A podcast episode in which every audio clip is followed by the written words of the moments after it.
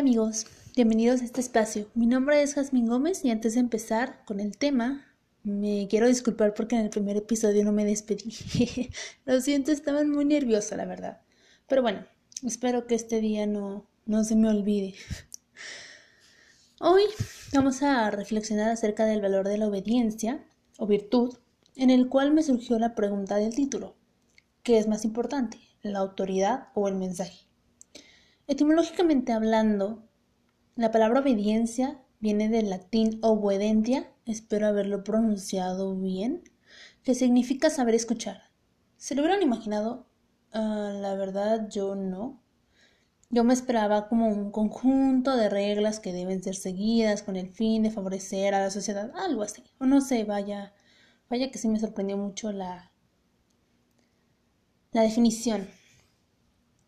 Eh, el psicólogo y filósofo alemán Erich Fromm explica que la obediencia se debe llevar a cabo por medio del siguiente proceso, que son principalmente cuatro pasos. El primero es cuando los niños son pequeños y reconocen intuitivamente la autoridad y hacen caso solamente porque son profesores o son los padres de familia los que transmiten el mensaje.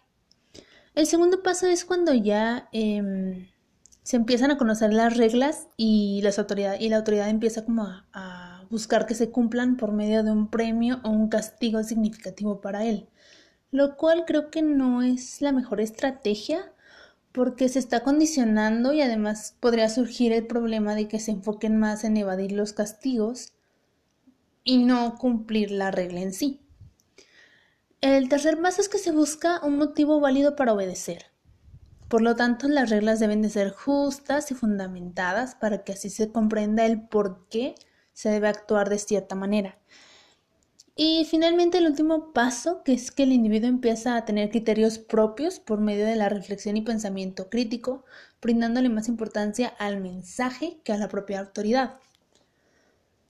En resumen, creo que se podría afirmar que el proceso se lleva a cabo por tres filtros. El primero, que es la autoridad, que es cuando el individuo eh, evalúa si el transmisor tiene la autoridad, tiene cierta autoridad en él. Si no, se queda ahí y si sí, avanza al segundo filtro, que es el mensaje. Este puede ser de manera directa o de manera indirecta y si el individuo acepta el mensaje, avanza al tercer filtro, si no, se queda ahí.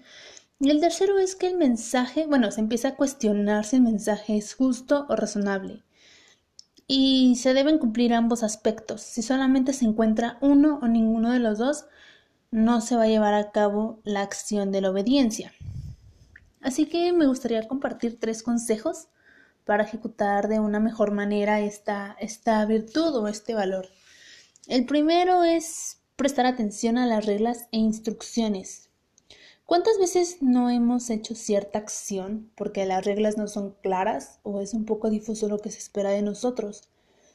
Es muchísimo mejor preguntar para que así eh, se puedan cumplir de manera oportuna. Número dos, practicar, bueno, jamás practicar una obediencia ciega, eh, ya que cuando, se, cuando una persona siente que alguna autoridad abusa de su poder o llega a la intimidación, es mejor cuestionarse el por qué se siente en la obligación de, obedecer. Y el tercero es que si no se está de acuerdo con alguna regla, entonces en vez de discutir, entender el, el punto de vista del otro y buscar una negociación y no una pelea, con el fin de buscar propuestas de solución para llegar a un punto medio. Eh, espero que les haya gustado el episodio.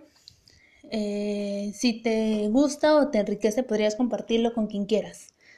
Ahora sí, amigos, me despido, no sin antes recordarles dos cosas. Primero, eh, si necesitas ayuda en temas como hábitos de estudio, creación de guías de estudio, estrategias de aprendizaje o problemas con la elección de carrera o incluso seguir cursándola, yo les puedo ayudar. Y segundo, eh, me encuentran en Facebook e Instagram como Afectivízate. Espero que les haya gustado el episodio. Nos vemos la próxima semana. Adiós.